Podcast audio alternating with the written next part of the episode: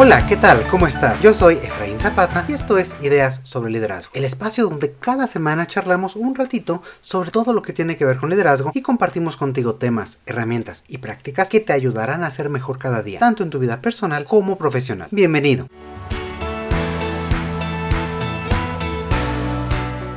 Pues bien, desde hace unos días me han preguntado mucho sobre lo que actualmente se está viviendo en el mundo tecnológico y su liderazgo. Muchas, muchas gracias a aquellos de ustedes que también nos han escrito preguntando nuestra opinión sobre este tema, como Rodrigo Álvarez de Costa Rica y Patricia González de Monterrey en México. Como sabrás, dos redes sociales están viviendo actualmente cambios mayúsculos. El caso más sonado es el de Twitter, que el 27 de octubre pasado, apenas hace un par de semanas, fue adquirido por Elon Musk e inmediatamente realizó un recorte importante de personal de la empresa. Por otro lado, Meta, mejor conocido como Facebook de Mark Zuckerberg, también anunció recortes apenas el miércoles 9 de noviembre. El día de hoy quisiera charlar contigo sobre estos dos casos, qué podemos aprender de ellos y cómo es posible afrontar este tipo de cambios radicales de la mejor forma. Por supuesto, analizando el rol de sus líderes y cómo gestionaron este momento tan álgido. Es importante mencionar que siendo noticias que apenas tienen días de haber sido publicadas, seguramente habrá cambios en los días siguientes que no podemos conocer ni ver el día de hoy.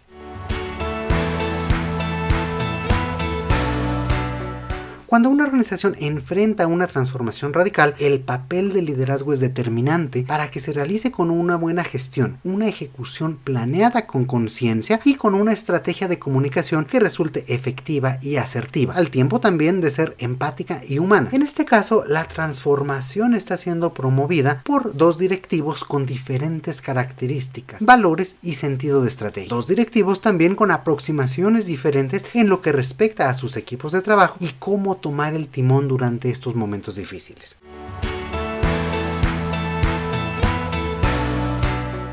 Comencemos con Twitter, que es una empresa recién recién adquirida. Y este proceso de compra inició hace unos meses y desde el principio fue accidentado y hasta parecía una simple ocurrencia. Simplificándolo mucho, Elon Musk lanzó una oferta muy elevada de la cual trató de retractar y ante la posibilidad de que se convirtiera en un tema legal por no cumplir su palabra, se vio prácticamente obligado por sí mismo y por la corte a concretar esta compra. Cabe señalar que terminó pagando 44 mil millones de dólares por una empresa valuada en 25 mil millones la llegada de Musk a Twitter se dio de manera poco usual, agitada y con imágenes casi surrealistas de un Musk entrando a las oficinas con un lavamanos en brazos, señalando su victoria y cómo esta llega con muchos cambios que varias personas señalan que pudieran arruinar a la empresa. Esto nos lleva a que hace unos días se desencadenara una serie de despidos que hasta ahora se estima han afectado entre 3.700 y 4.000 personas en todo el mundo, o aproximadamente un 50% de la fuerza laboral de Twitter.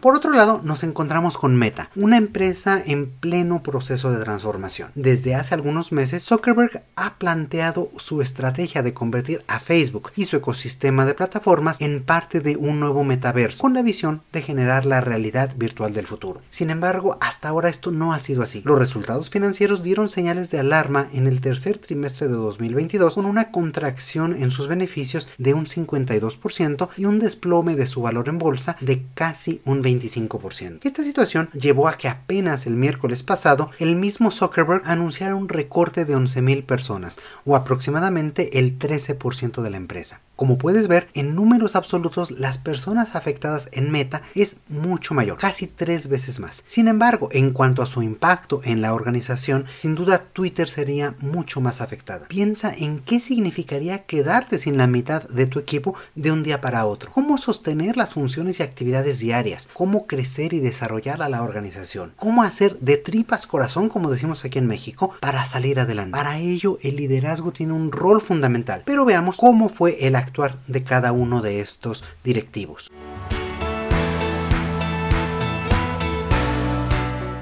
Para ello regresemos con Twitter. La llegada de Moss fue disruptiva. El 9 de noviembre sus empleados recibieron un comunicado en el que se les pedía esperar un correo electrónico en el que sabrían si permanecerían o no en la empresa. A la mañana siguiente muchos descubrieron que no tenían ya acceso a sus cuentas de correo electrónico y con ello se enteraron de que estaban despedidos. Se rumora también que, al menos en Estados Unidos, se pidió a todos los ingenieros imprimir sus últimos 3 a 6 meses de líneas de programación para poder ser revisadas personalmente por el Todo esto es reflejo del estilo y personalidad de Musk. Sabe que se encuentra ante entre la espada y la pared, habiendo realizado una compra sobrevalorada de una empresa que él considera poco rentable. Si bien es conocido por ser un líder motivador que hace que las cosas sucedan, esto también viene acompañado con una actitud impositiva y de mucha dirección. Su afán de realizar cambios radicales para recuperar rentabilidad no se ha quedado en el equipo. También está comenzando a cobrar por servicios a los usuarios, como es la verificación de cuentas, e incluso hay rumores de que busca cobrar a los mismos usuarios por el tiempo de utilización de la plataforma en un futuro. Y con todo esto, los problemas no tardaron en presentarse. Poco después del anuncio, la plataforma empezó a presentar problemas técnicos. Por si fuera poco, se anunciaron por error varios despidos, lo cual ha hecho que la empresa intente recuperar a algunos de sus colaboradores. No es de sorprender que la mayoría de ellos se hayan negado. En medio de todo este caos, el anterior director general de Twitter, Jack Dorsey, se disculpó por el momento tan difícil que vive la empresa, reconociendo que tal vez la hizo crecer muy rápido y confiando en su fortaleza y resiliencia. Todo lo cual honestamente no abona mucho a la situación actual que viven sobre todo las personas que se encuentran en esta situación.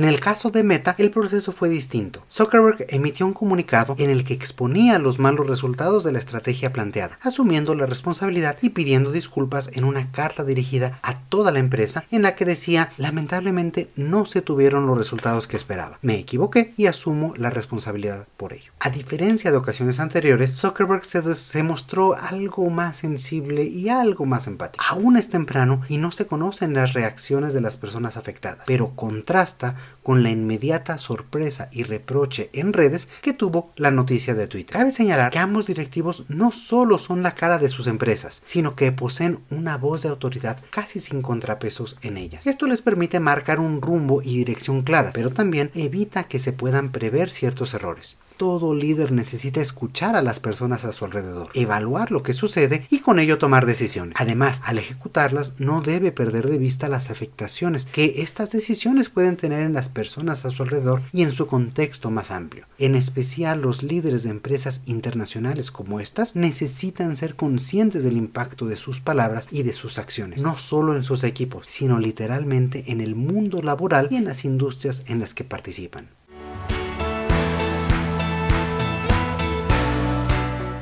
Hasta aquí hemos de alguna forma analizado qué pasó y cómo actuaron los directivos de ambas empresas. Ahora veamos qué tipo de consecuencias pueden tener estas acciones y qué podemos esperar del futuro inmediato. Aunque 11.000 empleados es un número muy considerable, tomando en cuenta el tamaño de Meta, el impacto será mucho menor que en el caso de Twitter. Además, debido a que está más subdividida, Meta podrá hacer ajustes en diferentes áreas y priorizar los proyectos e iniciativas que está buscando. Esto le ayudará a sortear de mejor forma esta disminución en su capacidad. El reto principal para Mark Zuckerberg será gestionar esta salida masiva de personal de la mejor forma. Esto quiere decir, primero internamente, dando todo el apoyo a las personas que saldrán y gestionando el sentir y la emocionalidad de las personas que permanecen. En segundo lugar, al exterior, ¿cuál será el impacto reputacional de la empresa y en los usuarios que ya estaban de por sí migrando a otras alternativas como son TikTok? Según algunos estudios, cuando se da este tipo de reestructuras, hasta el 87% de los colaboradores que permanecen en las organizaciones tienden a recomendar menos la organización para la que trabajan. Esto habla del desapego que se genera cuando estos cambios no son bien gestionados y de la marca que puede dejar en algunas personas, incluso como decíamos, las que se quedan. Y hablaremos un poquito más de esto más adelante.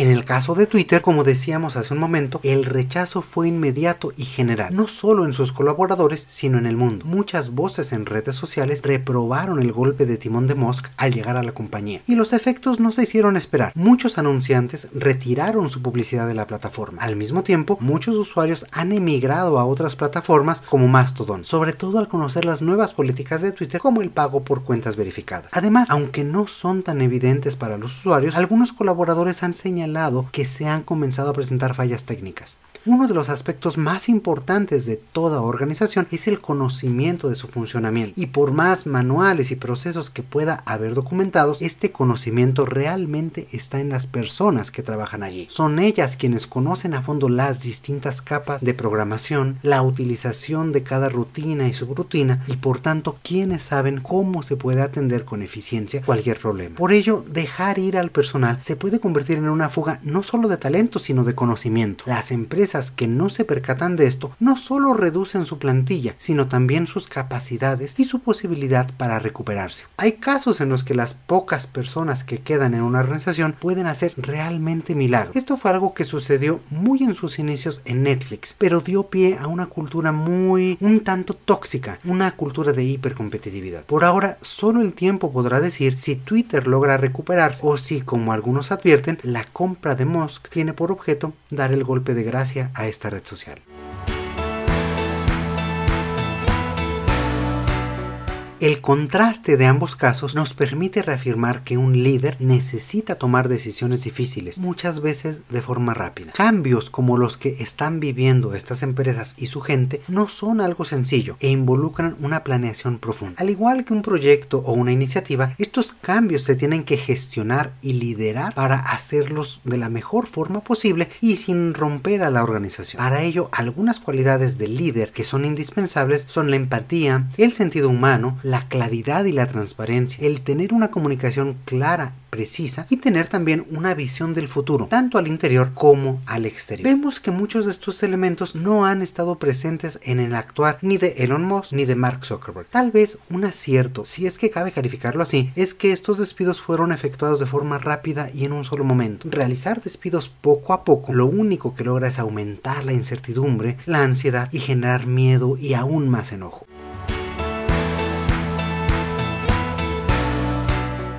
En el caso de Meta podemos ver un proceso diferente, tal vez no tan estridente, pero no por ello menos accidentado. Habrá que esperar a conocer más detalles sobre cómo se vivió la situación al interior de la organización para realmente poder evaluar. Por el contrario, lo que resulta evidente es que inmediatamente saltaron a la vista historias muy crudas sobre cómo se llevó a cabo este proceso en Twitter y la actuación de Elon Musk.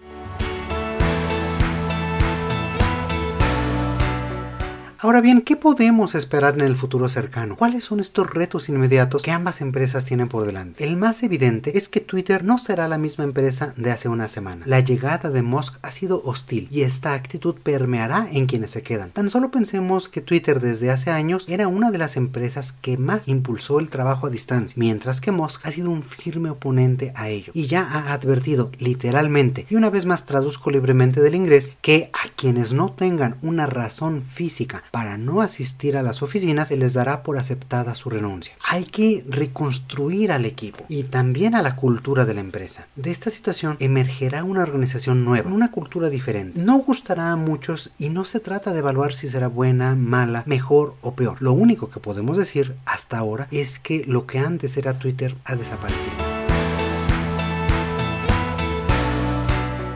Otro gran reto que tienen ambas organizaciones es reintegrar efectivamente a las personas que permanecen en la organización. Hay estudios que señalan que hasta tres cuartas partes de las personas que permanecen después de un recorte, es decir, un 75%, ven disminuida su productividad, mientras que el 69% señalan que la calidad de los productos o servicios que ofrecen se ve deteriorada. Ante la salida masiva de personas suele también establecerse un clima de ansiedad, de estrés, de incertidumbre. No hay claridad sobre hasta dónde llegarán los despidos y si habrán más. Muchas personas pueden seguir a sus compañeros y renunciar por decisión propia. Y esto es algo que efectivamente está sucediendo, al menos en Twitter. Por si fuera poco, quienes permanecen pueden experimentar el síndrome del superviviente, es decir, sentir culpa o remordimiento al pensar en sus compañeros que ya no están, sobre todo pensando en por qué ellos siguen allí. Las personas que se fueron también eran amigas de quienes se quedan y se vive literalmente un proceso de duelo. Este proceso tiene que ser respetado y procesado en la organización. No se trata solo de tristeza o de una sensación de pérdida. También este duelo viene acompañado por emociones como culpa, enojo, negación, arrepentimiento y muchas más. Por ello, una de las tareas inmediatas de los líderes es darse cuenta y reconocer lo que estos, llamémoslo así, sobrevivientes están pasando y sintiendo, así como reconocer las contribuciones hechas por los colegas que ya no están. Un reto importante en este punto es evitar la generación de bandos. No se trata de culpar por todo a las personas que ya no están ni negar su existencia, negar que fueron importantes y que hay mucho que agradecerles. Por el contrario, será importante honrar sus esfuerzos y continuar construyendo todos juntos.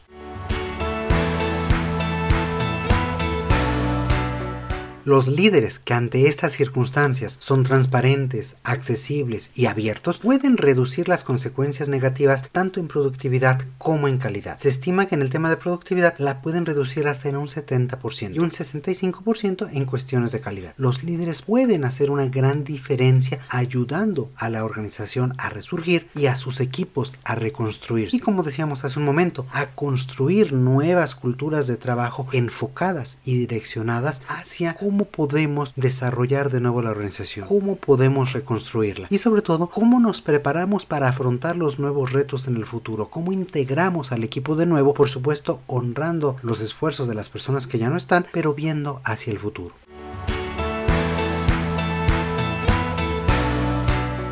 Con esto creo que hemos hecho un buen primer análisis de esta situación que está sucediendo en estos momentos. Lamentablemente no son las únicas empresas del sector que han anunciado este tipo de medidas. Netflix, Peloton y Snap también han anunciado una reducción en sus plantillas. Será importante continuar observando la situación y poder rescatar los ejemplos de buen liderazgo que se presenten, sobre todo en estos momentos tan difíciles. Aprender también de los errores de quienes no lo están haciendo tan bien y tomar nota para nosotros no cometerlos con nuestros equipos. Muchísimas gracias a ti que nos escuchas como cada semana. Y ahora es momento para ti. ¿Qué has hecho como líder ante situaciones difíciles como esta? ¿Tienes alguna impresión diferente de lo que hemos presentado? Me encantará continuar la conversación contigo. Por favor, escríbenos como siempre al correo hola arroba ideas sobre liderazgo.com. Todos tus comentarios nos enriquecen y motivan para seguir construyendo juntos este espacio. Dinos de qué te gustaría que platiquemos en el futuro y coméntanos qué podemos mejorar. También no te olvides de recomendar este espacio, cualquier episodio, el que más te haya gustado hasta a tus compañeros, amigos, familiares, a tu jefe, ¿por qué no? A todas las personas a tu alrededor para ayudarnos a crecer y llegar a cada vez más líderes como tú. Una vez más, muchísimas gracias. Como siempre te mando un fuerte abrazo. Yo soy Efraín Zapata y te espero a la próxima con nuevas ideas